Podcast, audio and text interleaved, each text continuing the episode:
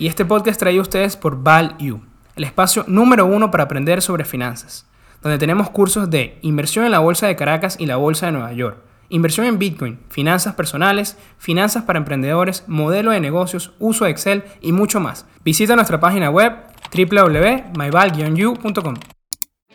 Y nuestros invitados del día de hoy son Luis Oliveros, uno de los economistas más reconocidos de Venezuela, que ha sido profesor de Economía Internacional en la Universidad Metropolitana y de Economía Petrolera en la Universidad Central de Venezuela, su casa de estudios. Es escritor del Diario Nacional y del portal de noticias Ron Rones y cuenta con un máster en Dirección Financiera por la Universidad CEU San Pablo de Madrid, España. Y nuestro segundo invitado es Luis León. Él es el CEO de Grupo Interaval Casa de Bolsa. Cuenta con las dos titulaciones de asesor financiero y corredor público de valores por la Superintendencia Nacional de Valores, la SUNAVAL, es miembro del Consejo de Asesores de la Cámara de Industriales del Estado Miranda y ya cuenta con más de 10 años de experiencia en los mercados financieros. Hola a todos, bienvenidos a un nuevo episodio de Networking de Ideas donde los buenos conocimientos se conectan. Bueno, un episodio especial, tenemos dos invitados de lujo, no solo uno, estamos grabando también desde Interaval Casa de Bolsa. Gracias Luis por, por invitarnos. Y bueno, de verdad que como les digo, lleno de alegría por esta oportunidad, por tener a Luis Oliveros y Luis León al mismo tiempo, ¿verdad? Muchas gracias, vale, muchas gracias. Y poder hablar, bueno, dos referentes, como les digo, que saben mucho de economía y de los mercados de valores, que sé que son dos temas que todos los que nos escuchan nos apasionan, como a mí también. Y bueno, sé que vamos a aprender muchísimo el día de hoy. Antes de arrancar con el episodio, sí quisiera darle también una noticia, un anuncio que nos llena de mucha satisfacción queremos decirles que hemos estado trabajando en finanzas en mi escuela, un programa donde enseñamos finanzas a niños y jóvenes desde su escuela a través de la tecnología. Y empezamos en febrero de este año con apenas 50 estudiantes y ya tenemos más de 2.500. Así que bueno, ha sido un trabajo arduo, pero poco a poco ha ido dando sus, sus luces, ¿no? Así que bueno, queremos anunciarle eso y darle las gracias por todo el apoyo como siempre. Bueno, es momento de, de arrancar con el episodio para lo que venimos. Vamos directo a las preguntas, ¿les parece? Seguro, seguro. La primera, algo que creo que muchas personas le, le come la cabeza que están pensando y probablemente ni siquiera usan los términos correctos o no los conocen, pero se habla mucho de la liquidez y de, de este problema con los bancos, ¿no? De qué ha pasado con la liquidez en, los bancos, Luis. Bueno, mira, eh, primero hay que entender que el, el, el, gobierno dentro de su set de políticas y de, y, de, y de herramientas está el encaje legal. El encaje legal no es más que el porcentaje de eh, los depósitos que tiene la, la, banca que debe, que debe mantener en el Banco Central, que no lo puede utilizar. ¿Y para qué utiliza la banca los depósitos que recibe? Para la intermediación financiera, que es su principal actividad económica. Si la banca tiene un, un encaje legal muy alto, y en Venezuela llegó a estar hasta el 93% del total de los depósitos, automáticamente su nivel de liquidez para poder prestar, para poder tener créditos, es muy bajo. Y eso es lo que ha pasado en Venezuela en los últimos años. Limitaciones muy fuertes para eh, utilizar los depósitos que recibe para llevarlos a crédito, para canalizarlos vía crédito, intermediación financiera. Eso lo que ha hecho es que los niveles de, de, crédito en Venezuela hoy sean cerca de, la cartera de crédito sea cerca de 308 millones de dólares. Y, y esto el último número de noviembre. Con, con... Comparado con cinco años atrás, estábamos 10 veces más, Imagínate. 3 mil millones. Venezuela hoy tiene el 10%, por ejemplo, de la cartera de crédito que tiene Nicaragua, que es el segundo país con menor cartera de crédito de toda la región. Por eso es que se oye tanto hoy en Venezuela de que es una necesidad que, cambien ese esquema de este, ese porcentaje tan elevado del encaje legal. El gobierno se defiende diciendo que lo ha estado utilizando para mantener controlada la tasa de cambio y también obviamente controlada la tasa de inflación. De acuerdo. Y si queremos verlo desde el punto de vista como una mercancía, no como una tienda, sería como esa mercancía que no te dejan mover, no, no te dejan tocar, así como las personas que lo...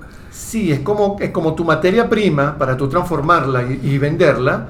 Y en el caso de los bancos, que es el crédito, es el... Eh, este, le están diciendo, mira, hay mucha gente que te está llevando materia prima, pero tú solamente puedes utilizar el 10, el 20 o el 25% de ese total. Por eso es que la banca está teniendo, la banca no está insolvente para nada, la banca está totalmente solvente. El problema de la banca es de prestar, es de rentabilidad. E insisto, no es que la banca no tenga los recursos, es que no, los dejan, no la están dejando utilizar esos recursos. Y ojalá que más adelante venga el tema de la dolarización financiera, que sería excelente porque ya tendríamos intermediación financiera en divisas que es lo que está necesitando esta economía por el tema de la dolarización. Es un tema muy importante, creo que nos puedes ayudar en el tema de la dolarización que has visto, Luis, en cuanto a las operaciones, que, cómo se ha venido incrementando ese tema de la dolarización. La dolarización con respecto también al mercado de valores eh, se está viendo, sobre todo con la, la renta fija, lo que es la, la emisión de, de, deuda privada. Eh, se está viendo emisiones de papeles comerciales, obligaciones y pagares en dólares, eh, que es, más allá de eso es para incentivar también a todos esos inversionistas que puedan tener dólares en el, vamos a decir, en la economía, sobre todo dentro de las cuentas custodias de los bancos, le puedes dar una alternativa de, de, inversión con empresas que están dándose a conocer en el mercado de valores y que están brindando al inversionista una herramienta bien atractiva. Eh, ya el mercado de valores está viendo la valorización por parte de la renta fija. Eh, Todavía falta mucho por, por caminar para adecuar la renta variable pero para allá se va. Ah, buenísimo. Estaríamos hablando en tema de renta variable de poder, digamos, tema de adquisición o también podríamos llegar hasta el tema de cotización. Cotización, una especie de multimoneda. Claro, siempre se va a hablar en temas, eh, en términos de indexado, pero se va a ver el, eh, ¿cómo se llama? La dolarización o, o los procesos de multimoneda. De acuerdo. Y en cuanto a la economía, Luis, que, bueno, yo creo que ya todos los hemos vivido de que prácticamente salimos a la calle y todas las operaciones las hacemos. Sí, eh, eh, Cada día se hacen más operaciones en, dólares, cerca de dos tercios de las operaciones totales que se hacen en la economía venezolana se hacen en dólares. Este, llama la atención que la mitad de todas esas operaciones se hagan en efectivo. Este, pero ya el cripto, por ejemplo, tiene cerca de 5% del total. ¿no? Este, aquí obviamente eh, es muy difícil que Venezuela logre eh, o llegue a una dolarización completa de la economía, entre otras cosas porque el gobierno sigue pagando dólares en, bolívares y el gobierno sigue haciendo muchas operaciones en bolívares. Entonces, ciertamente yo creo que vamos estamos llegando a un nivel de estabilidad con el tema de las operaciones totales en, dólares, en divisas. ¿no? Este, podríamos llegar a un 70, tal vez el techo, 75, dicen algunos. El tema es que ya esta economía está pidiendo, bueno, desarrolla otros productos con esta dolarización. En el mercado de capitales es necesario que eso se profundice y también en el sector financiero, el tema de los créditos en dólares, el tema de una cámara de compensación en dólares, que tú tengas tus dólares en un banco y, los puedas transferir, te los puedas transferir a ti, se los pueda transferir yo a Luis, o mejor, que Luis me los transfiera a mí, a mi banco, y, o que desde su banco me los transfiera a la cuenta donde, donde yo tengo este, los dólares. El tema es que eso va a tener que llegar más temprano que tarde y en el gobierno está un poco lento con esto, tiene que venir un cambio en las leyes, tiene que venir cambio en el tema patrimonial con la banca, pero yo estoy convencido que más temprano que tarde, en el 2022, deberíamos ver esto.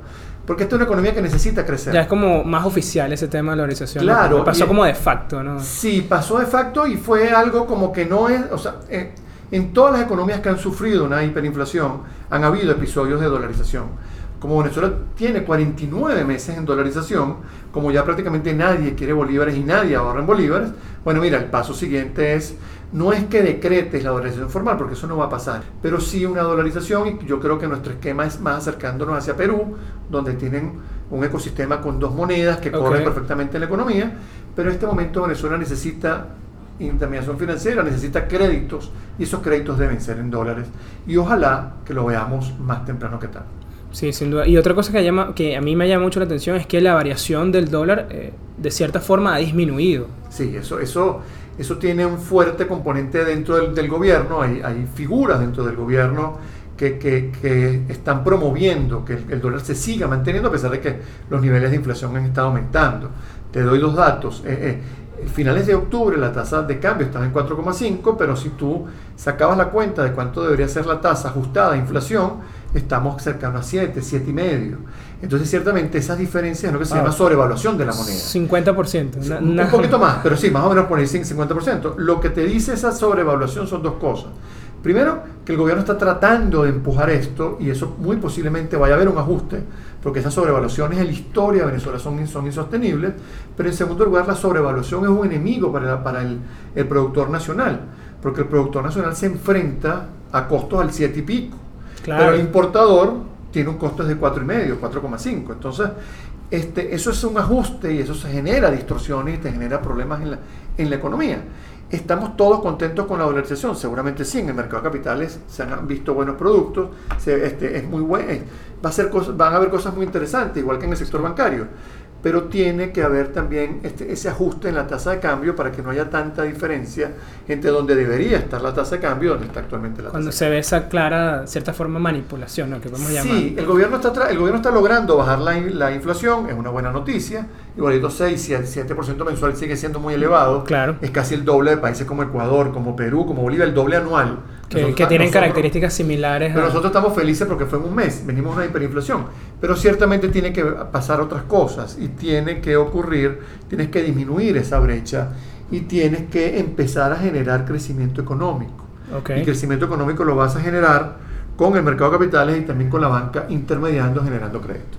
Y Luis, ayúdame en este tema que ya, te, ya, ya Luis eh, Oliveros te adelantó para que eh, nos digas Primero, ¿cómo afecta el tema de que la tasa se mantiene? Esto también genera más apetito de esos papeles comerciales que sabemos que son en, moneda nacional y que, bueno, de repente pudieran ser más atractivos ahora. Y eh, ¿cómo, ¿cómo, también afecta esto en el sentido de no solo, la, no solo el, inversor que tenga un mayor apetito de riesgo, sino las empresas. Eh, ¿Has visto mayor eh, incremento de que las empresas vayan a la bolsa ahora que la tasa se mantiene? la, la, mayoría de las empresas que están acudiendo al mercado de valores las que ya tienen trayectoria dentro del mercado de valores están optando por instrumentos ya dolarizados. Ok, ese ha sido el mayor crecimiento. Las empresas, la pequeña y la mediana empresa, sobre todo las pequeñas que están entrando al mercado de valores, eh, siempre se caracterizan por entrar con una emisión en bolívares. Okay. Pero en los últimos meses se ha dado se ha, se ha evaluado, se ha visto pues, el resultado de que las emisiones en bolívares no tienen mucho, no es, no es que no tengan apetito, sino que los bolívares están escasos por eh, la situación de la banca. Pero eh, en su segundo, vamos a decir, ciclo, paso de esas empresas, eh, salen a emitir o buscan emitir, es un instrumento en dólares.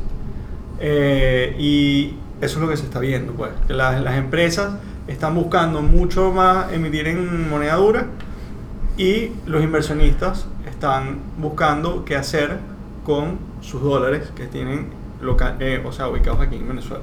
Ok, y eh, del apetito, digamos, de los inversionistas en bolívares, ¿ha habido algún...? Ha bajado mucho. Ha bajado, independientemente de esta, de este, del, delta, ¿no? De la variación que ha bajado. Eh, correcto. Interesante, porque cualquiera podría pensar, no, bueno, ahora que... Aunque, bueno, ya Luis nos dijo que igual es 6-7% al mes, que tampoco es que no es nada. Pero uno podría creer ingenuamente que eso va a aumentar el apetito hacia, bueno, hacia papeles en bolívares. Vemos que igual la confianza no, no, no, ha aumentado. Interesante, creo que aquí me va a salir un poco del tema económico, pero me gustaría, ya que mencionaste la pequeña y mediana industria eh, y ya nos adelantaste un poco de qué necesitan para, para entrar a la bolsa, pero creo que es algo que nunca hemos conversado eh, en este programa de cuáles son esas limitantes y cuáles son los requerimientos para que una pequeña y mediana industria pueda salir a, a bolsa o pueda emitir deuda. Mira, más que no hay, como tal, no es barrera. Okay. Eh, es un tema de que el, la normativa mm, que regula el mercado de valores exige que las empresas sean, eh, se adecúen y después de que se adecúen financieramente tienen que ser auditables. Y las pymes, eh, como son normalmente son empresas que están recién formadas, claro. tienen que cumplir un periodo de tiempo para poder ser auditables. Pero esa es la, vamos a decir, la única limitante que hay. Ok, un tema de longevidad, al menos Exacto. un par de años. Un eh, promedio dos años para que la empresa pueda salir al mercado de valores a buscar financiamiento. Buenísimo. Y bueno, me, cambio al otro lado, similar a las pymes, pero tema de startups que ha crecido muchísimo en Venezuela, lo hemos visto. Hemos empezado a usar servicios de tecnología que había en otros países. Eh, ¿Ha habido acercamiento también de estos al, mercado de valores? Al mercado de valores y el mercado de valores ha desarrollado alternativas para esas empresas. Excelente. Eh, como se pueden ver, los fondos eh, que son, vamos a decir, fondos de capital de riesgo que apuntan hacia esos proyectos, porque lo ven como un, un, valor agregado para no solo la economía, sino para la sociedad. Claro. Entonces, eh, se les está dando acceso al mercado, no solo para que obtengan financiamiento, sino que a mediano plazo puedan participar en el mercado de valores como una empresa emisora. Claro, como vemos en otros países, ¿no? En Estados Unidos este año vimos, llevamos más de 900 IPO y estamos en, noviembre, ¿no? Qué, locura. Bueno, esperemos que, que, podamos llegar allá. Eh, hablando de eso, bueno, eso tiene que, que, tener mucho crecimiento. ¿Crees que, esto, que este acercamiento con, con los mercados de capitales pueda finalmente dar crecimiento a nuestra economía? Mira, eh, es necesario, la, este, el mercado de capitales ha ayudado a, mitigar buena parte de la falta de crédito, pero sin lugar a dudas este, no puede compensar la falta de crédito, bancario, necesitamos crédito. Este, igual necesitamos este, dolarización financiera para que los mercados de capitales se dinamicen y también para que se dinamice el negocio bancario. Este, lo que tú hablas de las startups, buenísimo que haya, este, eso genera crecimiento, eso genera bienestar, eso genera oportunidades, eso genera mejor oferta y también genera mejor empleo. Y ojalá que en Venezuela este, pudiéramos ver mucho más en, en, en, los próximos años. Pero te insisto, en Venezuela necesitamos crédito, en Venezuela necesitamos facilidades, necesitamos un entorno legal más amigable hacia esas inversiones. Y mira, y un entorno macro también más, más, más amigable.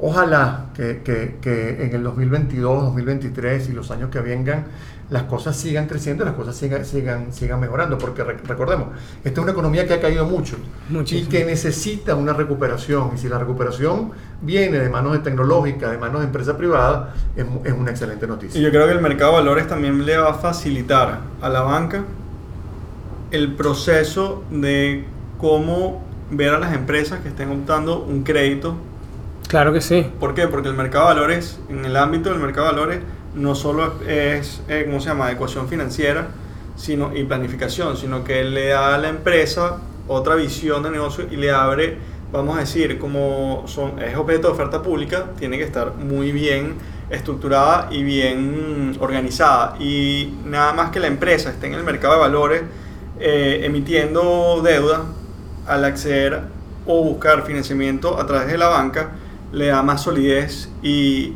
y es como una especie de credit score. ¿Por qué? Porque está, mira, está, hay una validación, hay, un filtro ya. Que, que, da que, que, es lo que hace la empresa, cómo se maneja y, quién, y quiénes son. Pues. Y, que están asesorados también por ustedes. Exacto. Ya, ustedes les podrían ayudar inclusive qué crédito podría eh, ser mejor para ellos. Y cómo utilizar el crédito. Ya hay una tarea Hay un plan de trabajo. hay una tarea hecha Exacto. que sin lugar a dudas genera valor.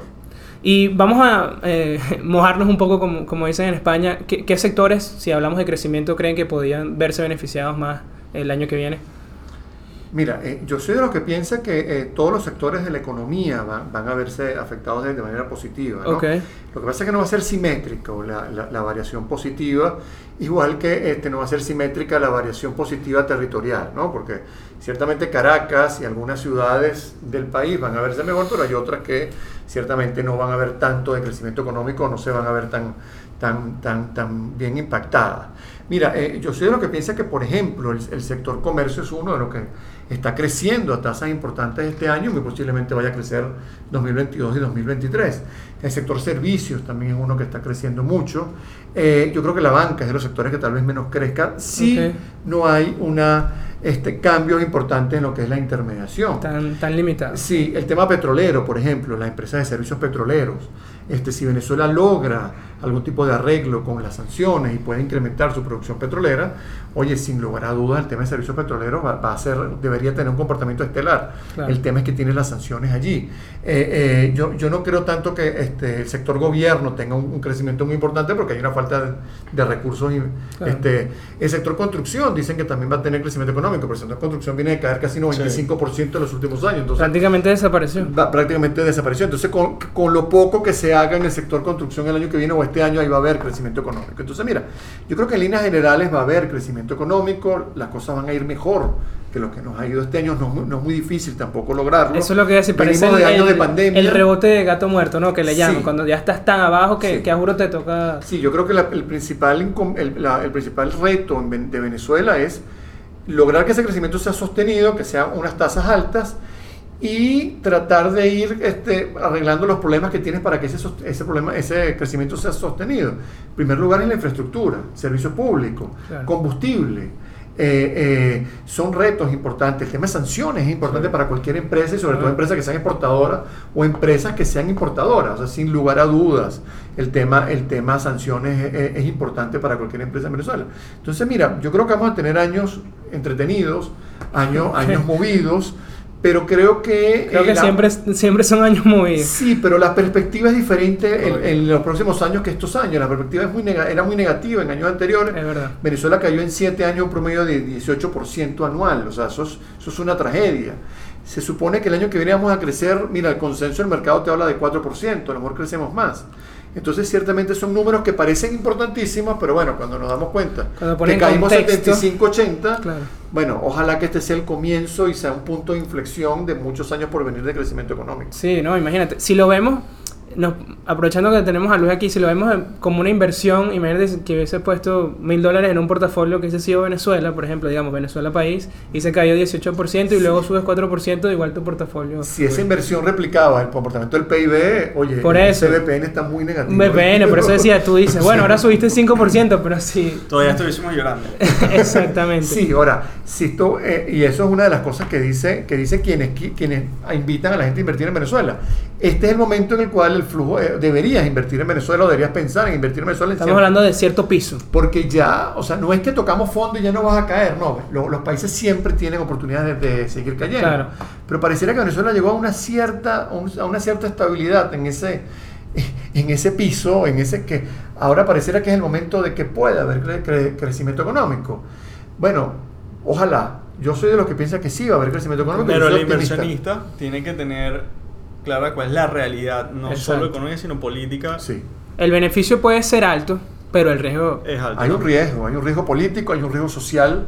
Este, te estás enfrentando con una población que no es precisamente de las más ricas en- del, del- de, de la región, es la que tiene el PIB per cápita más bajo de la región, eh, sin lo- bueno, con Haití y con Nicaragua. Entonces, Claro. mira, es un mercado diferente al que teníamos hace cinco años, un país muy diferente al que teníamos hace cinco años, pero lo interesante es que hay oportunidades, hay alternativas, este, hay movidas, ah, hay, hay cierto movimiento y cierto ruido que no veíamos en hay un cambio de panorama de horizonte hay, hay emprendimientos muy diferentes este, que invitan a pensar que, bueno, mira, eh, hay una economía que está surgiendo, hay mucha gente que habla de economías de burbuja, pero yo creo que es un poquito más economías de burbuja, Sí.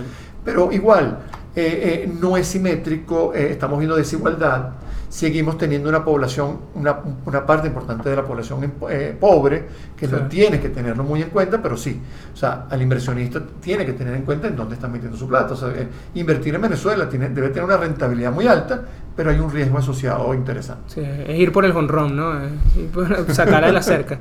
Sí, sí. ¿Y, ¿Y cómo has visto estos comportamientos en el mercado de valores, Luis? ¿Qué sectores se han quedado de cierta forma rezagados comparándolos con otros? ¿Cuáles han visto mayor...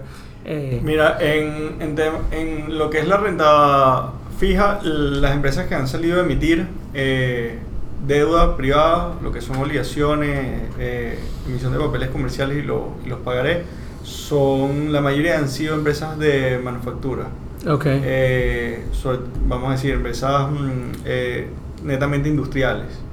Eh, son empresas que buscan financiamiento en el mercado de valores porque necesitan, ¿cómo se llama? Eh, eh, optimizar su flujo de caja. Eh, Claro, son están capital muy activos, extensive, como le eh, llaman. eh, activas, pues son consumo masivo al final del día. claro. Eh, muy golpeado el mercado de valores, eh, no, no ves empresas eh, sector construcción, no ves empresas sector petrolero, no ves eh, empresas del sector tecnológico, son muy pocas, eh, pero es porque están, la economía no, no está en el momento adecuado para ellas.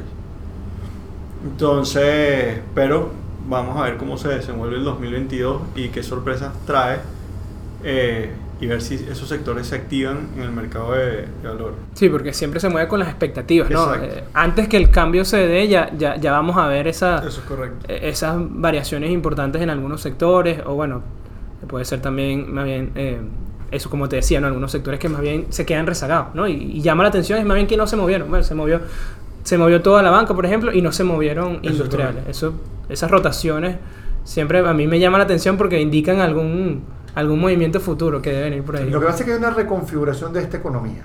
Entonces, como todavía estamos como en una etapa de definiciones hacia dónde vamos y que tenemos, insisto, o sea, hay limitantes para, para el tema del desarrollo. Este, eh, el tema de las sanciones no es poca cosa. O sea, para la banca las sanciones representan un problema. O sea, el, el tener eh, eh, productos dolarizados y que los clientes no puedan sacar ese dinero a sus cuentas en Estados Unidos, sin lugar a dudas es una limitante. El sector construcción, bueno, ya va, este, ciertamente podemos ver algún movimiento, pero hay capacidad de compra para ese sector de construcción, hay apetito para el tema de la construcción. Los porcentajes de, de, de, ocupación en estas... El sector industrial, o sea, hay capacidad para, para eh, eh, esas industrias estaban hechas para un nivel de consumo que ya prácticamente no es el mismo en Venezuela. Entonces tienes que reorganizar tu planta, tu, planta industrial.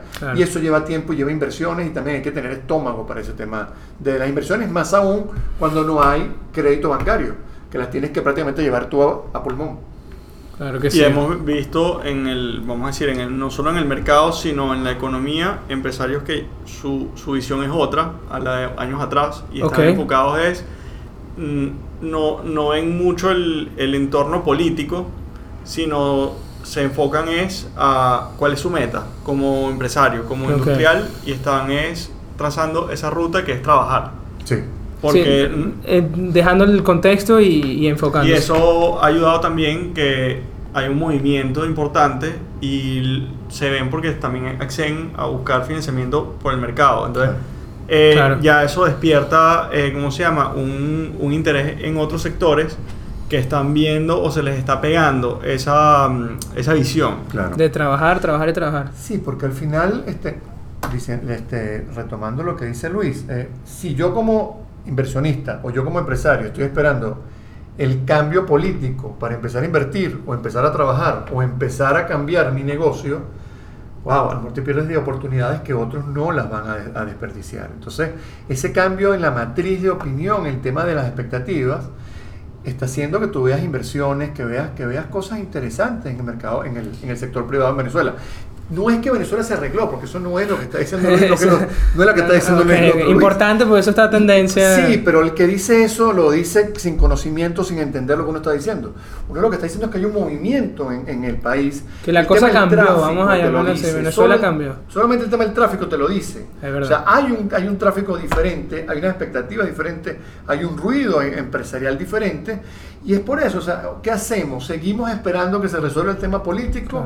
o empezamos a trabajar y dejamos el tema político a ver cómo hace para que se resuelva, pero yo tengo que seguir trabajando porque yo tengo una industria, porque yo tengo una familia, porque yo tengo una empresa que tengo que... El momento es ahora y... ¿Y, cuánto más voy a esperar? Claro. ¿Cuánto más voy a esperar? Porque aparte no veo que la luz política al final del túnel se vaya... O sea, yo no veo luz al final de ese tema político, yo tengo que resolverlo. Aparte que ya prácticamente que depende muy poco los venezolanos la resolución de este tema. Entonces, mira, tengo que resolver mi problema y tengo que trabajar en eso. De acuerdo. Me llama mucho la atención que, que eso vino de conversar y bueno, de, tener esa oportunidad de estar en contacto con los empresarios. ¿Qué cosas más te han, te han hecho llegar o se ha repetido mucho conversando con ellos? ¿Cuál ha sido más, además ese mensaje de trabajar, que otras cosas? Eh, los empresarios eh, y sobre todo los industriales ahorita, más allá de su visión de trabajar y, buscar eh, alternativas y soluciones a, su, a sus problemas, vamos a decir que sean financieros, o de adecuación corporativa eh, han sido integrar, eh, vamos a decir, eh, el talento joven con, vamos a decir, la vieja escuela, para desarrollar o poder seguir avanzando buscando alternativas e innovación en cada uno de sus sectores. Y por eso es que muchas empresas están adecuándose al tema tecnológico, al desarrollo de nuevas metodologías de mercadeo, de productos y eso se debe al tema de que ya es un, llegó el momento también de innovar y, y buscar, ¿cómo se llama?, eh, ese talento joven que a lo mejor no, no se le estaba dando apoyo y ahorita lo están, se está viendo como una solución o vamos a decir un valor agregado para todas estas empresas. Luis, mencionaste clave de aprovechar el talento joven. ¿Cómo lo están haciendo en Intraval? ¿Qué cómo están aprovechando estas, dándole oportunidades a de repente personas con poca experiencia. En Interval estamos apoyando al talento joven que sea proactivo, eh, que tenga, eh, que bueno, es lo que se encuentra en la calle, que tenga ganas de, de crecer, evolucionar y aquí, ¿cómo se llama? Se le, se les abre la puerta a todo, a todo ese talento. Eh, actualmente apoyamos mucho a la mayoría de los analistas de aquí Interaval, son, son gente joven eh, que están en fase final de, de, sus carreras universitarias. Todavía en formación. Y tienen ya aquí años, dos años en Interaval y, y se están formando para en un entorno que es bien interesante porque les va a dar mucha, mm, mucho camino, mucha madera para lo que viene. ¿Qué le recomendarías a esas personas que les apasiona el mercado de capitales y quisieran trabajar en una casa de bolsa? Eh, mira, eh, proactividad y que estén dispuestos a aprender, porque esto es un tema de que todos los días se aprende algo nuevo y tienes que aceptar los retos. Okay. Y, y más allá de los retos, eh, son, tienes que estar preparado o tienes que estar consciente que vienen, se te pueden eh, presentar de un minuto a otro eh, temas, o sea, o momentos muy, muy críticos. Y okay. que hay escenarios en proceso de, de, formación y que no lo puedes ver como que renuncio a esto porque no, esto, esto no es para mí. Cuando se pone la cosa difícil. Exacto, porque esto así es el, el, mercado de capitales, pero el mercado de valores. Buenísimo. Luis, no sé si quieres agregar en... No, es un mercado de retos. Miren, ¿qué, más apoyo de gente joven que tener a Luis de, este, liderando esta casa de bolsa? Mira, este, retos. Yo creo que el mercado venezolano es de retos, pero también es de oportunidades. Y aquí hay mucho por hacer, muchísimo por hacer.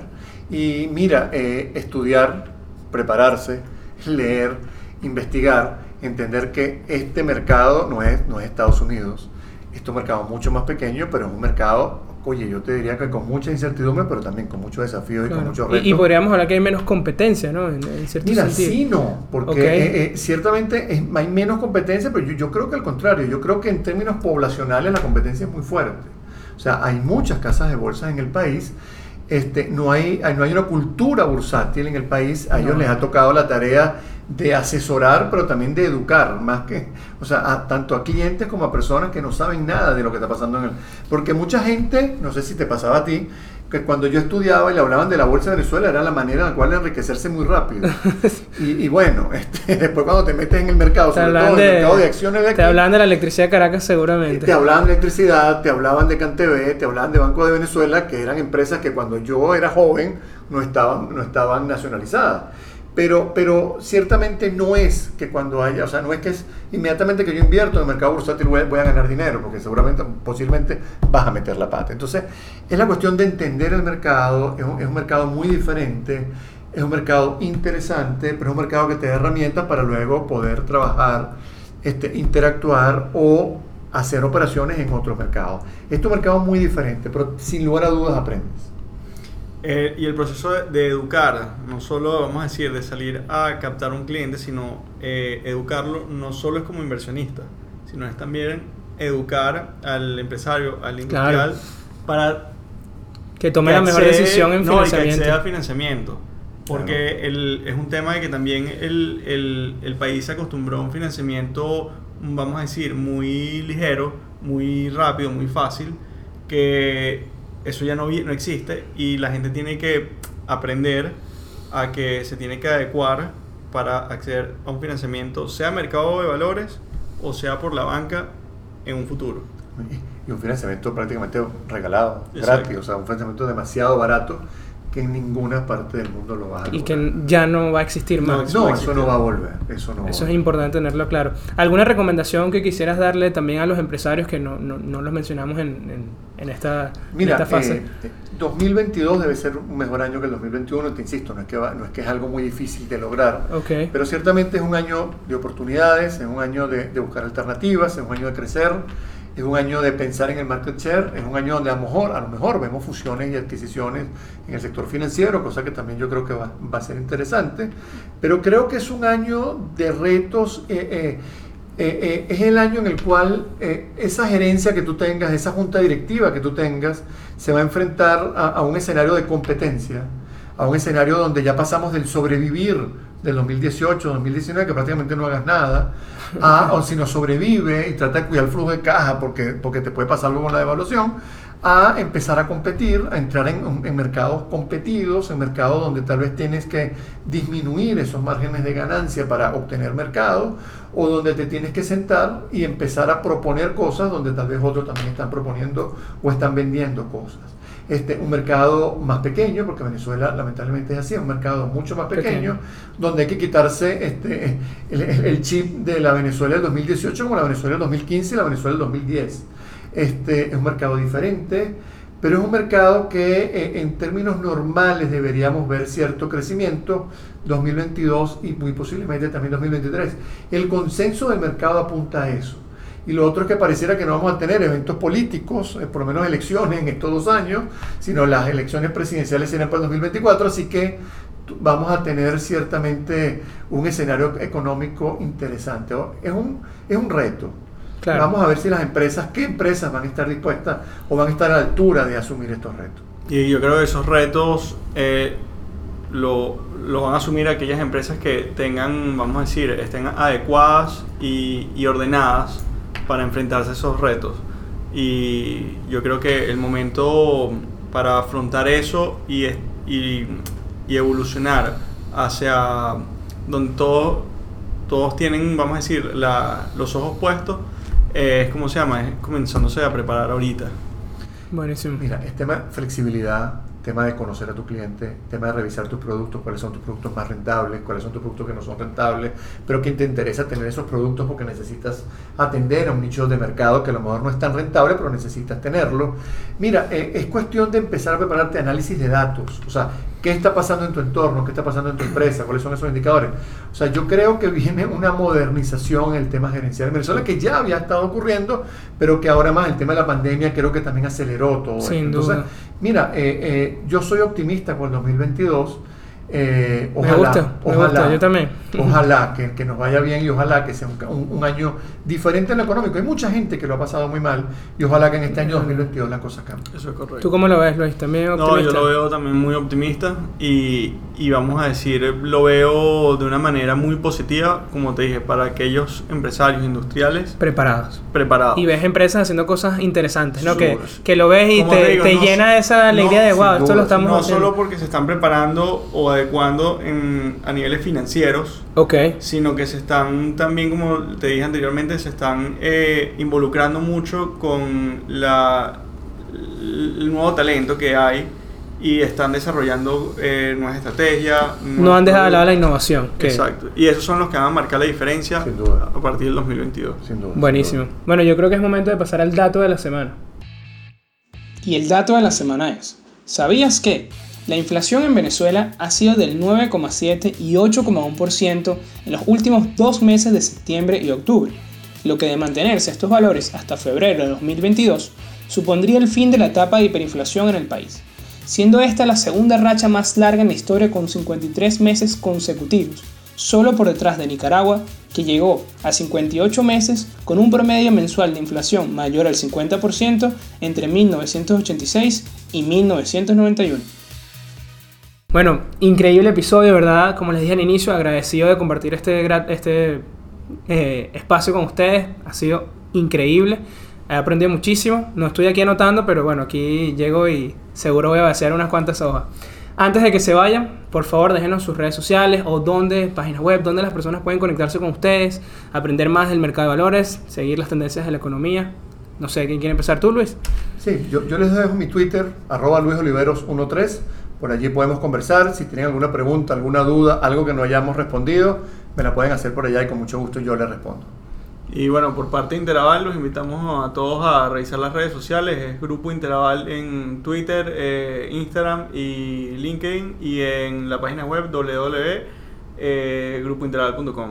Bueno, seguramente que los escuchas van a conectarse con ustedes, va a haber muchas preguntas y como hablabas del proceso de formación, el proceso de educación, ¿Qué, ¿Qué, mejor manera que conectarse con ustedes directamente con, con, Grupo Interaval y bueno, aprender de mercado de capitales si eso es lo que les apasiona, si en eso, si están dispuestos también a asumir el reto de invertir. Ya le dijimos que tiene sus beneficios, pero bueno, como siempre le decimos, toda, toda decisión de inversión tiene un riesgo, es importante que, que estén conscientes de eso. Y bueno, sin nada más que agregar, este ha sido el noveno episodio de Networking de Ideas. Ya saben, si están viendo desde YouTube, no olviden darle like a este video, suscribirse a nuestro canal, eso nos ayuda muchísimo, simplemente con suscribirse y un like. Recuerden que comentando con la pregunta de la semana pueden participar con un curso completamente gratuito en nuestra página web myval-u.com. 100% de descuento. Simplemente tienen que comentar qué sector económico o qué sector ven como mejores oportunidades para el 2022 en Venezuela. Y bueno, seguir nuestras redes sociales arroba networking de ideas en Instagram. Ahí pueden estar atentos de los nuevos episodios, los nuevos invitados y la cantidad de sorpresas que vienen por ahí. Así que bueno, atentos. Y personalmente a mí en Instagram me consiguen, en Twitter, perdón, me consiguen como arroba Ramos, como Ramón sin N, XS al final. Y cualquier duda que tengan o cualquier tema que quieran que hablemos aquí en Networking de Ideas, ya saben que es bienvenido. Networking de Ideas, donde los buenos conocimientos se conectan. Gracias Luis, gracias Luis. Gracias a ustedes. Gracias a Nos ustedes. escuchamos la próxima semana.